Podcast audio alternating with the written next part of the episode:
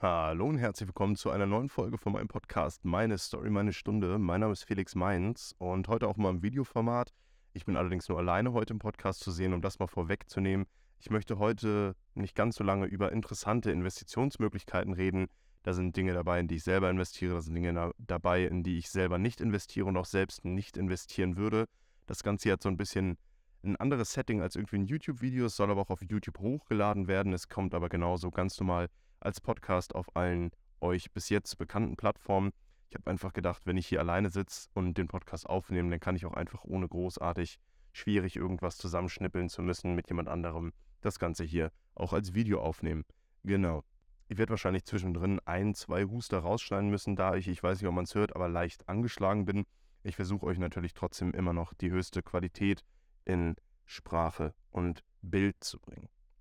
Ja, Ganz einfach, heute geht es um so die besten oder sozusagen An Anlage, Investitionsmöglichkeiten, in die man noch investieren könnte, die man noch als Investment bezeichnen könnte, die halt nicht das Girokonto sind, was man beileibe nicht als Investmentmöglichkeit bezeichnen kann.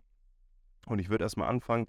Es geht grundsätzlich bei den Investitionsmöglichkeiten, geht es mir persönlich darum, mein Geld zu vermehren. Das heißt, ich möchte nicht nur nominal, sprich, wenn wir jetzt eine Inflation von 6, 7 Prozent haben, dann möchte ich nicht irgendwie 6 Prozent oder 5 oder 4 Prozent.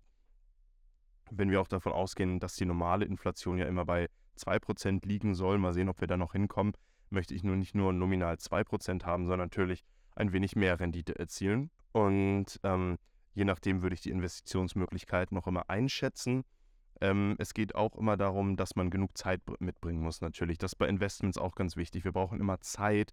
Das ist etwas, was man häufig unterschätzt, auch wenn man auf den Aktienmarkt guckt. Jetzt gerade auch, wenn wir im Hinblick auf die Aktienrente oder so schauen, dann heißt es immer, ja gut, aber Tesla hat seit einem halben oder einem Dreivierteljahr irgendwie x Prozente verloren. Und dann denke ich mir immer, ja gut, aber gucken wir erstmal Tesla langfristig an und, und äh, dann, dann gucken wir auch irgendwie nicht nur Tesla als Einzelaktie an, sondern gucken wir, wie der Gesamtmarkt irgendwie über die Zeit performt hat. Das sind dann alles so Sachen, wo ich dann immer nicht mir ganz sicher bin, wie ich das auffassen soll, weil es sich mir nicht ganz erschließt. Ja, dann sind wir jetzt bei äh, dem ersten, bei der ersten Investmentmöglichkeit, eine, die ich persönlich nicht ganz so attraktiv finde, die aber in den letzten Jahren viel genutzt wurde auch tatsächlich, und das ist das Tagesgeld oder das Festgeldkonto. Ja, und äh, das Tages- bzw. Festgeldkonto, da gab es in den letzten Jahren immer so irgendwie auf finnischen oder lettischen, gerade aus dem, aus dem Baltikum, irgendwie so Angebote mit äh, Renditen irgendwie von 1, 2 Prozent, die dann noch relativ verlockend waren, weil wir halt noch keine Zinsen hatten ähm, oder beziehungsweise den Nullzins hatten und man irgendwie überhaupt keine Zinsen auf sein Guthaben mehr bekommen hat, weil die EZB halt den Leitzins nicht angehoben hatte in Europa. Und dann gab es irgendwie so Angebote, wo man dann 1, 2 Prozent 2% waren schon, waren schon gut, wenn man das bekommen hat auf sein Tages- bzw. Festgeld, natürlich auch bis irgendwie 100.000 Euro oder so bekommen hat. Ähm, und das ist für mich so, also ich ordne dann auch immer so die Investmentmöglichkeiten ein, nicht nur ob oder sonst auch, wie viel ich da rein investieren würde. Ich sag mal so, wenn ihr auch irgendwie die Möglichkeit auf ein Tages- oder ein Festgeldkonto irgendwie bei eurer Hausbank habt äh, und da irgendwie Geld parken könnt, irgendwie größere Summen oder so, ist es natürlich immer fein, irgendwie ein bisschen mitzunehmen, aber wegen 0,2, 0,3, 0,4 Prozent irgendwie Geld zu riskieren, sein ganzes Wochenende zunichte zu machen, nur um Geld von einer Bank zur anderen Bank irgendwie zu shiften, das wäre es mir auf jeden Fall nicht wert. Also ein Tagesgeldkonto wirklich als Investition zu bezeichnen, wäre mir meiner Meinung nach auch ein bisschen zu viel. Ich würde einfach sagen, so Tagesgeld, ja, das gibt es halt irgendwie so als, als zweites Konto oder wenn man halt mal, wie gesagt, ein bisschen Geld parken muss, was man demnächst irgendwie und halt nicht in äh, erst 10 oder 15 Jahren, sondern vielleicht in, in diesem Jahr, im nächsten oder nächsten drei Jahren irgendwie braucht. Dann ist vielleicht gar nicht schlecht, ein Tagesgeldkonto zu haben, wo dann auch noch ein paar Zinsen drauf sind.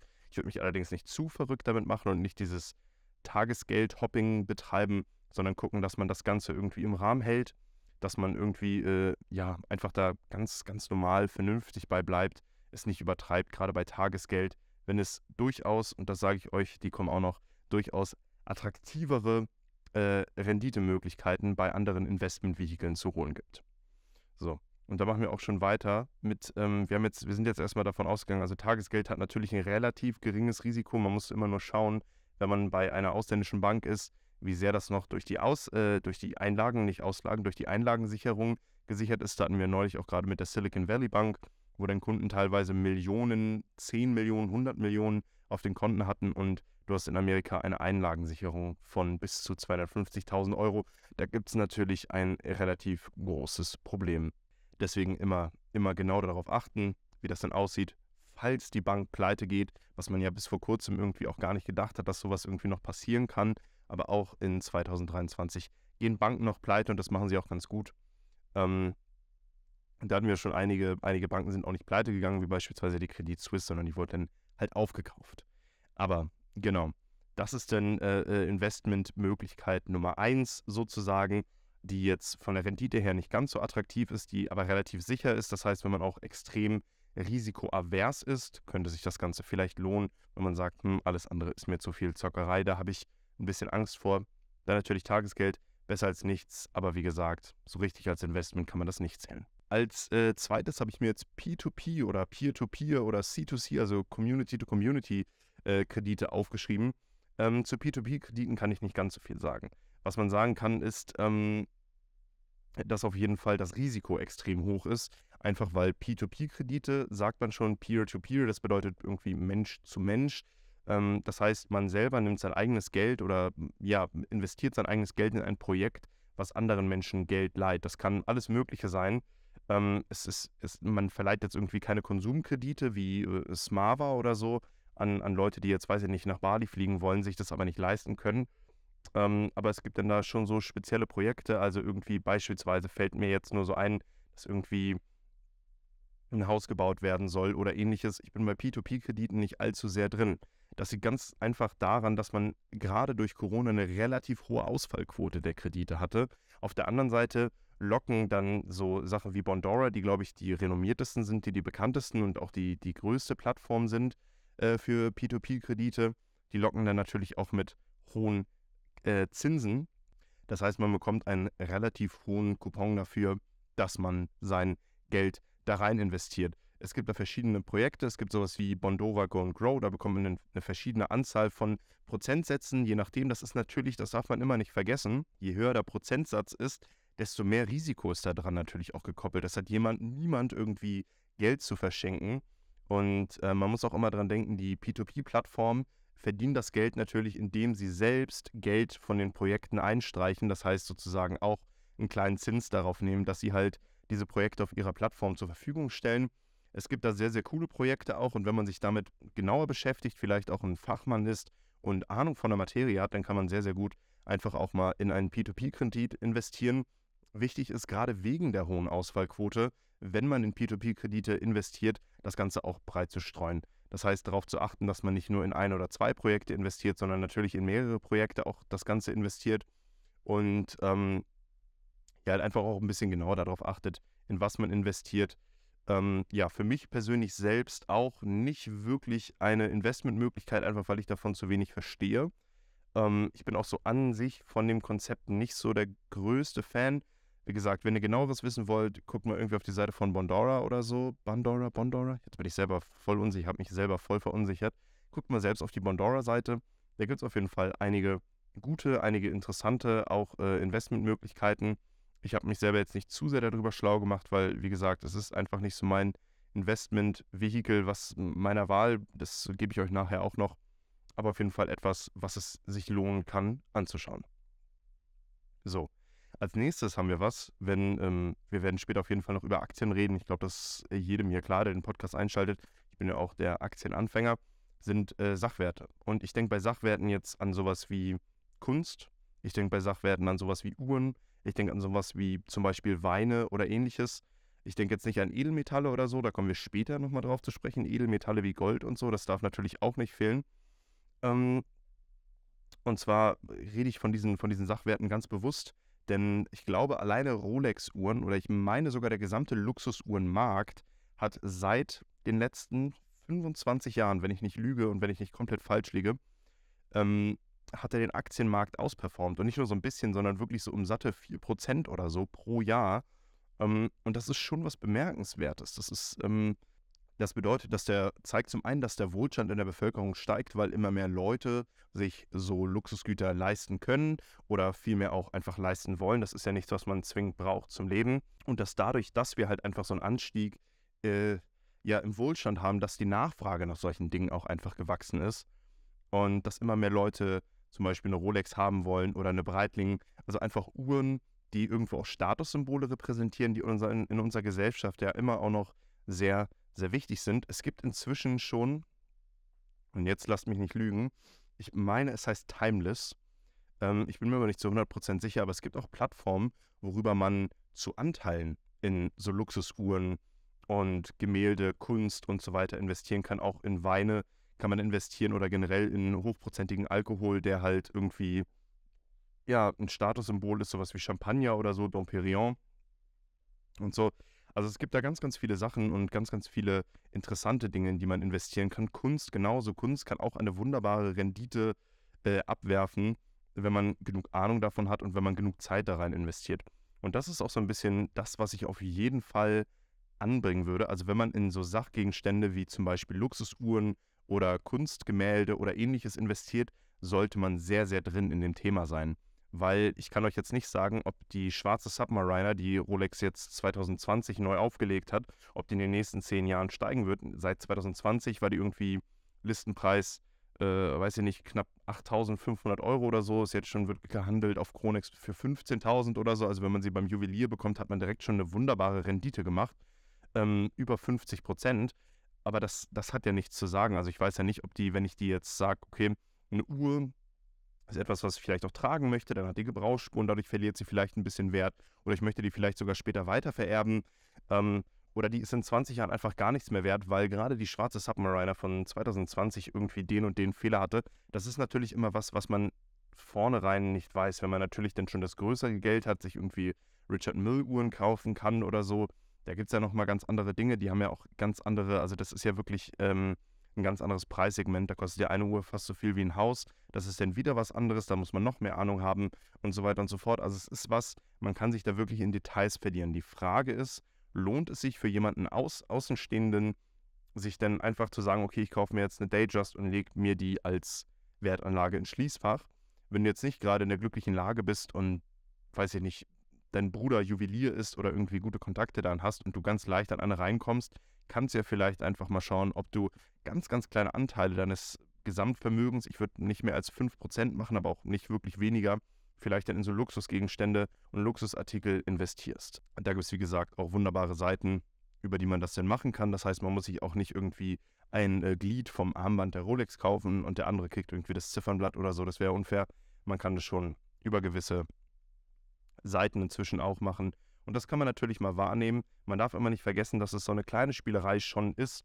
Also, dass, ähm, ja, dass es denn doch vielleicht ein bisschen besser ist, wenn man was wirklich in der in der Hand hält. Ich glaube, es gab auch im letzten oder vorletzten Jahr in Berlin einen Einbruch und da wurde aus dem Safe wurden da zwei Rolex-Uhren geklaut zum Beispiel und, und noch mehr. Äh, das heißt, man kann natürlich auch Pech haben und das ist was anderes, wenn man die Sachen bei sich zu Hause hat. Ich musste mir einmal eben was zu trinken holen, weil ich nur noch am Husten war. Ich möchte aber noch mal ganz kurz ein letztes Wort dann zu diesen Wertgegenständen sagen, weil gerade mich persönlich interessieren so Uhren schon relativ doll.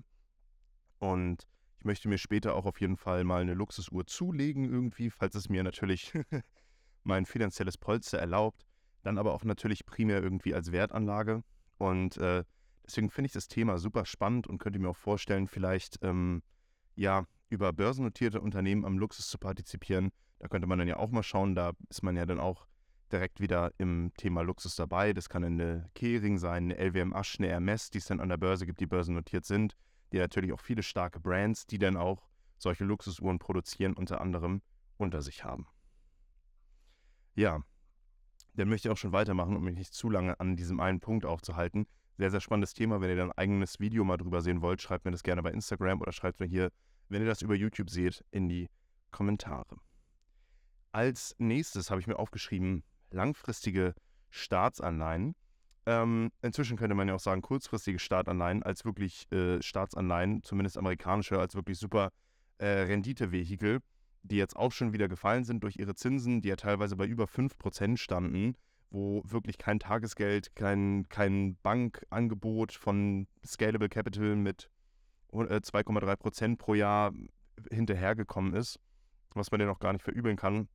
Aber gerade durch die steigenden Zinsen hatten wir dieses unglaublich irre Phänomen, dass kurzlaufende Staatsanleihen einen höheren Coupon, also einen höheren Zinssatz, eine höhere Rendite quasi versprochen haben als langfristige Staatsanleihen. Und das ist natürlich eine ganz besondere Situation, aber normalerweise schaut man immer, dass man sich langlaufende Staatsanleihen kauft, weil die tendenziell einen höheren Coupon haben, das heißt eine höhere Rendite haben. Man muss natürlich auch immer schauen auf die Bonität der Länder. Was bedeutet Bonität? Bedeutet, wie gut das Land finanziell aufgestellt ist, wie wahrscheinlich es ist, dass das Land am Ende die Staatsanleihe auch wieder zurückzahlen kann, beziehungsweise in der Lage ist, die Zinsen zurückzuzahlen und so weiter und so fort. Das Schöne ist ja auch, wenn ich jetzt sage, okay, ich investiere irgendwie 1000 Euro in eine Staatsanleihe und bekomme dann x Zinsen pro Jahr. Die Zinsen können ja variieren pro Jahr, da kannst du ja immer wieder, ähm, da kannst du ja teilweise richtig Pech haben und dann teilweise auch gegen 0% Zinsen bekommen. Aber du kommst deinen Anfangseinsatz, bekommst du ja immer wieder. Das andere, was du bekommst, ist ja nur dieser, dieser Risikoaufschlag. Das heißt, wenn ich irgendwie 10, 20, 100.000 da rein investiert habe, kriege ich dann über die Jahre meine Prozente und am Ende, wenn ich dann, ja, wenn ich dann äh, fertig bin, wenn die äh, Laufzeit der Anleihe ausgelaufen ist, dann bekomme ich meinen Ursprungseinsatz, bekomme ich da wieder. Und das ist natürlich auch irgendwie attraktiv, wenn man sagt, ich möchte jetzt Geld oder weiß, dass ich Geld für 20 Jahre abstellen möchte, beziehungsweise auch kann.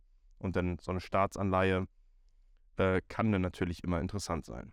Da aber nichts im Leben geschenkt ist, muss man auch da gerade aufpassen. Wenn man jetzt eine AAA-Staatsanleihe von einem Land mit sehr guter Bonität wie beispielsweise Deutschland kauft, ist meistens der Coupon zu Beginn schon relativ gering. Das heißt, man kann gar nicht so viel Rendite bzw. so viel Zins erwarten.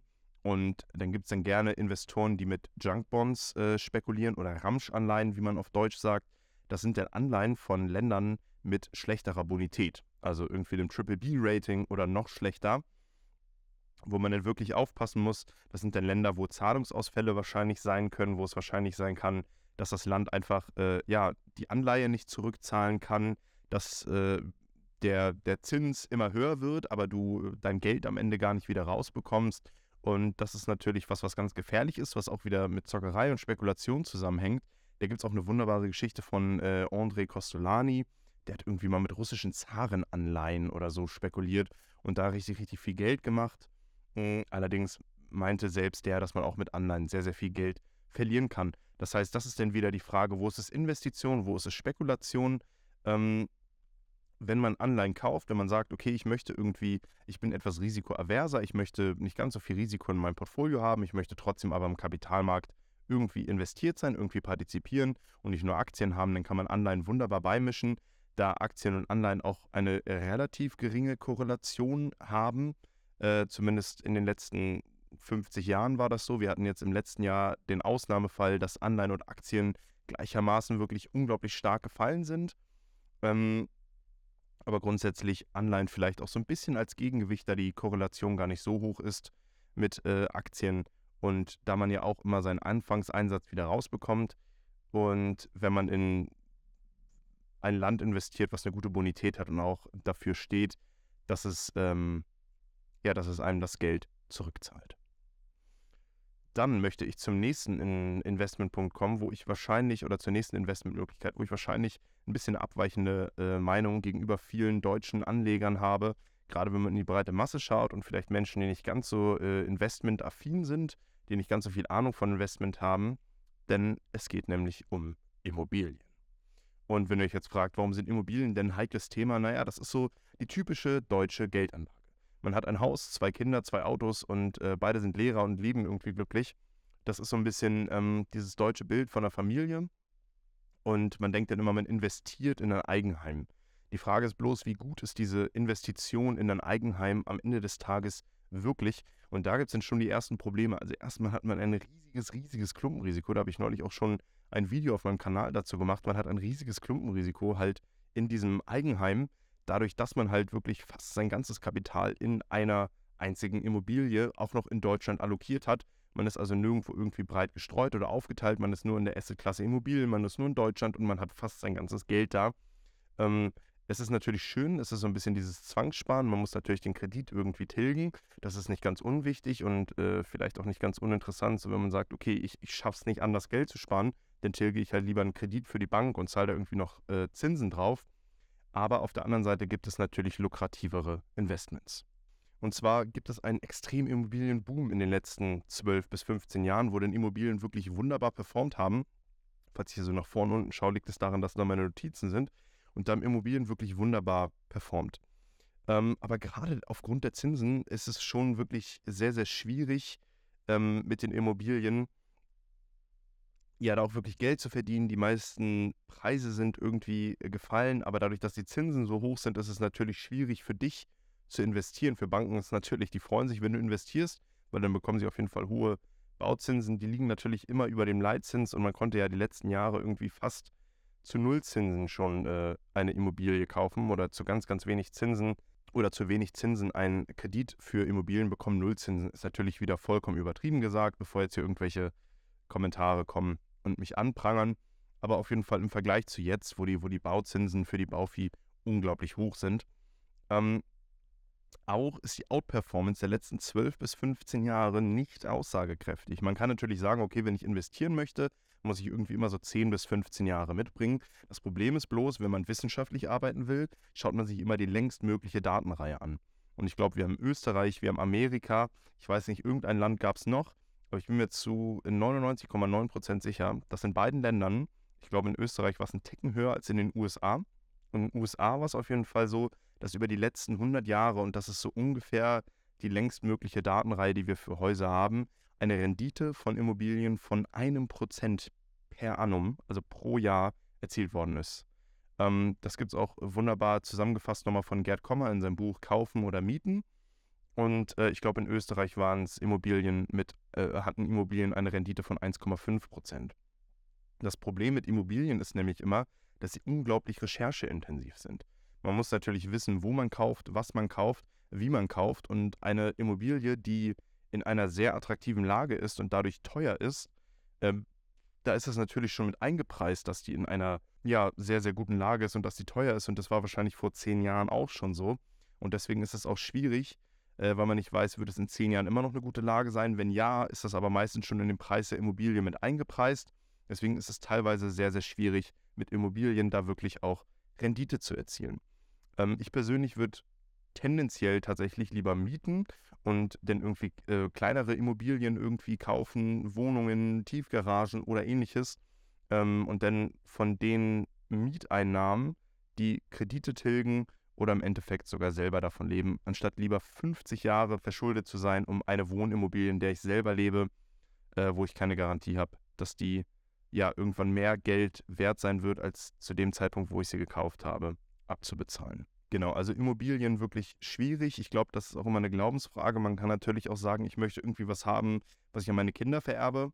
Ähm, und für die habe ich dann, weiß ich nicht, quasi Wert geschaffen. Das heißt, auch wenn ich den Kredit abbezahle, ja, nichts mehr davon wiedersehe, weil ich die Immobilie nicht verkaufe oder so, bekommen meine Kinder wenigstens ein Haus und haben quasi ja einen Kickstart ins Leben. Sage ich mal, das ist natürlich so ein Glaubenssatz, den man vertreten kann. Auf der anderen Seite, wenn ich irgendwie, weiß ich nicht, eine Tilgungsrate von 8, 9, 6, 7, 8, 900 Euro monatlich äh, in den MSCI World oder MSCI Emerging Markets Portfolio in so ein klassisches 70-30 Portfolio gespart hätte, dann hätte ich real die Inflation geschlagen und hätte meinen Kindern sogar noch mehr Geld zu vermachen. Das ist wie gesagt wieder ein anderes Thema. Dann kommen wir zum, zur nächsten Investmentmöglichkeit und das ist Gold. Ich glaube, Gold sollte jedem ein Begriff sein. Jeder weiß, was Gold ist. Ähm, wenn man investiert, am besten nur physisch, würde ich sagen, oder irgendwie Xetra Gold oder so, wo das Gold dann physisch hinterlegt ist wo man dann theoretisch rankommt. Die Frage ist dann immer, Gold dient ja gerade zur Absicherung in einer Währungskrise. Sprich, wenn man, ähm, weiß ich nicht, gerade sagen wir, nehmen wir jetzt einfach mal das Beispiel jetzt und alle Banken fallen irgendwie zusammen und das Fiat-System geht den Bach herunter. Nicht nur der Dollar verliert an Wert, sondern auch der Euro verliert, verliert unglaublich viel an Wert. Dann sagen wir, okay, wir haben Gold, ähm, das ist wirklich ein realer Wert. Gold gab es schon immer, Gold ist begrenzt, wir wissen, wie viel Gold es gibt, wie viel Gold noch gefördert werden kann und so dann ist es ja gut, Gold zu haben, gerade in solchen anarchischen oder in Zeiten der Anarchie.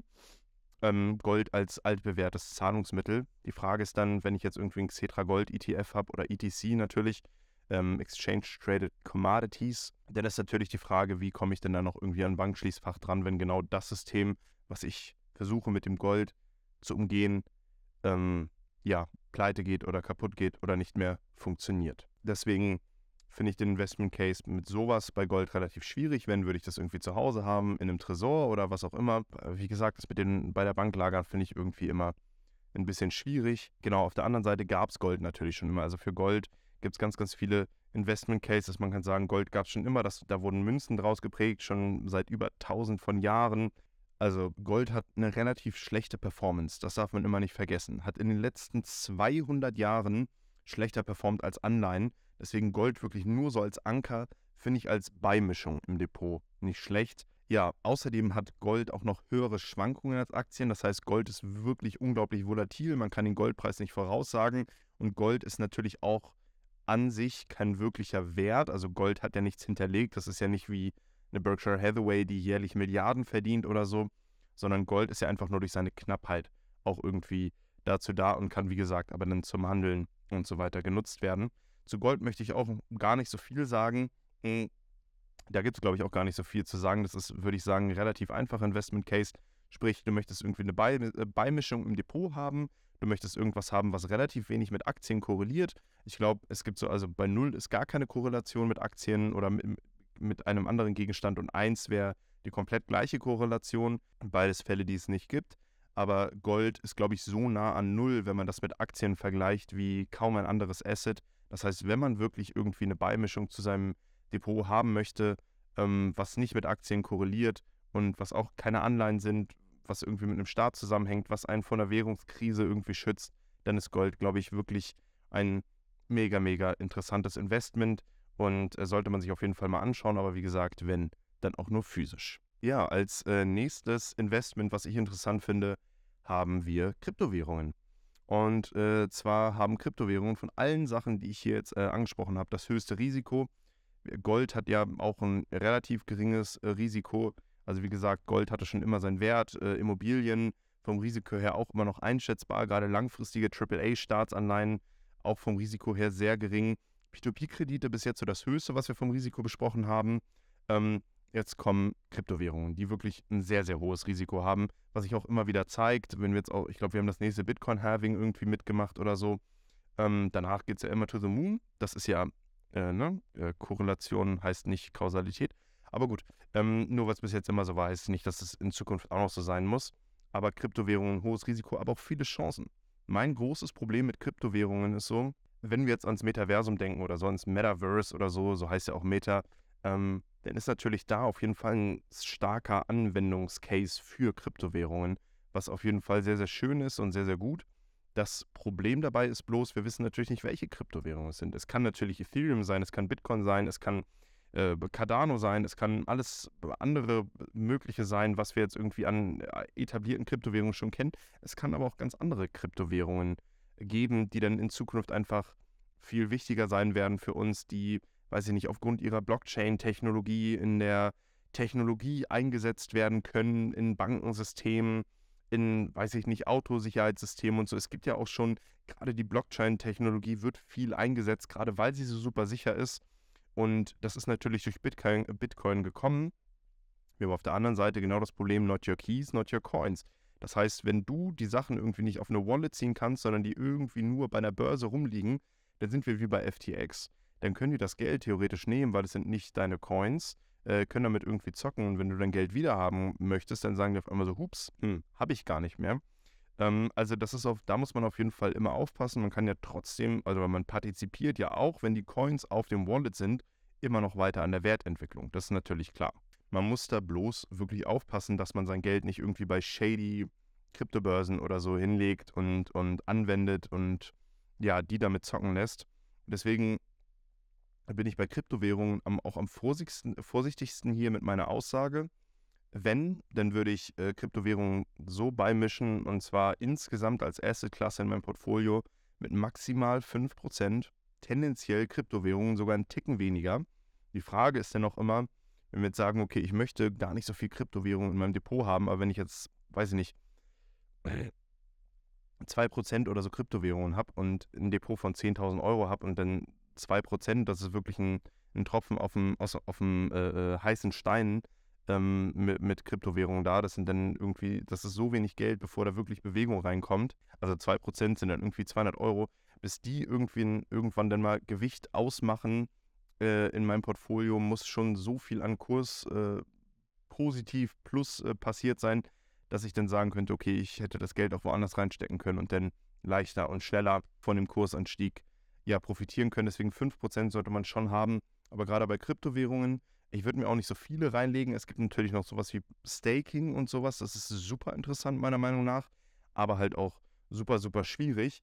Ähm, und da muss man dann natürlich auch immer schauen, wie sicher ist das Ganze. Das wirkt immer super scammy, ähm, wenn man sagt, ja, du gibst uns einfach deine Coins und damit wird gemeint und dann kriegst du irgendwie 5% dafür oder so. Kann aber stimmen, muss man auch nur aufpassen, dass man an den richtigen, äh, dass man da an den richtigen gerät. Also Kryptowährung auf jeden Fall sehr, sehr viele Chancen, einfach weil das Universum da ist. Es hat eine super krasse Community. Und auch wenn man jetzt gerade mal schaut mit Ethereum 2.0 und so, was da alles getan wurde, da ist schon einiges, was geht. Das Problem ist, man weiß nicht was. Wenn ich jetzt in Kryptowährungen investieren müsste, würde ich sagen, ich würde äh, Bitcoin, Ethereum im äh, Verhältnis 1 zu 2, also immer doppelt so viel Ethereum wie Bitcoin investieren. Warum? Einfach weil ich in Ethereum den stärkeren Anwendungscase sehe als in Bitcoin. Normalerweise sagt man ja 2 zu 1, also zwei, das Doppelte an Bitcoin im Vergleich zu Ethereum. Ähm, ich weiß aber nicht, Bitcoin ist so ein Dickschiff inzwischen und so klar die erste Kryptowährung und auch irgendwie das, was man kennt und so. Ich bin aber ein großer Freund von Ethereum und würde einfach mal sagen, man kann es sonst auch gleichgewichtig irgendwie beimischen. Ich bin ja auf jeden Fall ein großer Ethereum-Freund. Super volatil, muss man noch dazu sagen, habe ich bei Gold genauso gesagt. Höhere Volatilität als äh, Aktien äh, hat Gold. Und bei Kryptowährungen ist es auch, glaube ich, klar, dass Kryptowährungen noch größere Volatilität haben. Wobei man natürlich sagen muss, bei Volatilität ist es immer so, wenn es irgendwie nach unten geht, sagt man Volatilität, wenn es nach oben geht, sagt man Kursanstieg. Das geht natürlich in beide Richtungen. Ne? Das heißt, es, es schwankt zwar viel, aber es geht auch viel nach oben und das ist bei Kryptowährungen in den letzten knapp 15 Jahren auf jeden Fall der Fall gewesen. Ich glaube, 2008 kam Bitcoin. Das heißt, wir haben die auch erst seit 15 Jahren. Ich glaube, die werden auch noch auf jeden Fall bleiben. Die werden auch als Investmentvehikel bleiben gerade wenn auch die Banken jetzt irgendwie mit aufspringen und so, dann ist man auch wieder so ein bisschen weg von diesem dezentralisierten, unregulierten, was ja auch wirklich das Schöne ist bei äh, Kryptowährungen. Man ist unreguliert, das heißt keine Bank, die das irgendwie kontrolliert, sondern es geht auch nur zwischenmenschlich irgendwie. Ähm, ja, aber Kryptowährungen auf jeden Fall irgendwie was, was man im Depot auf jeden Fall dabei gemischt haben sollte. Das Problem ist bloß, es gibt leider keinen so richtigen Bitcoin oder, oder äh, Krypto-ETF, sonst würde ich da auf jeden Fall sofort rein investieren. Kommen wir zur letzten Investmentmöglichkeit.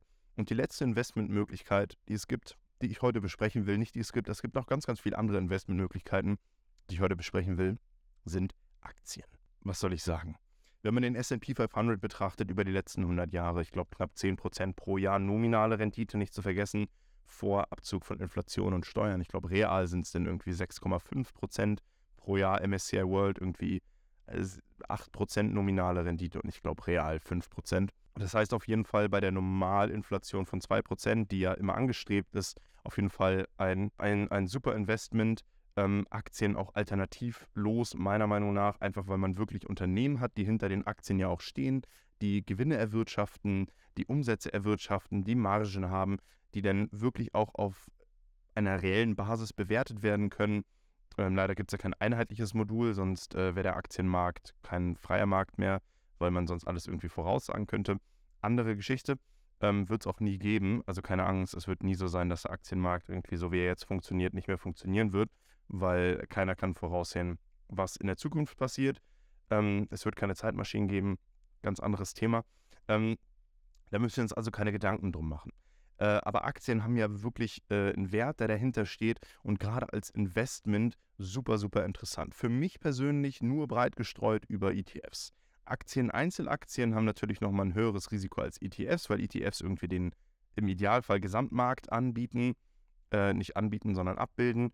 Und da unterscheiden sich Aktien und ETFs natürlich. Aktien sind einzelne Unternehmen. Man muss gucken, ab, äh, welchem, ab welcher Depotgröße man selber da auch zufrieden ist. Sollte man nur zwei, drei Aktien im Depot haben, kann es natürlich schnell sein, dass es da den Totalverlust gibt. Wenn man beispielsweise damals aus Versehen in Nikola Motors anstatt in Tesla Motors investiert hat, dann hat man ganz schön viel Geld verloren und gar nicht an dem Kursanstieg von Tesla partizipieren können.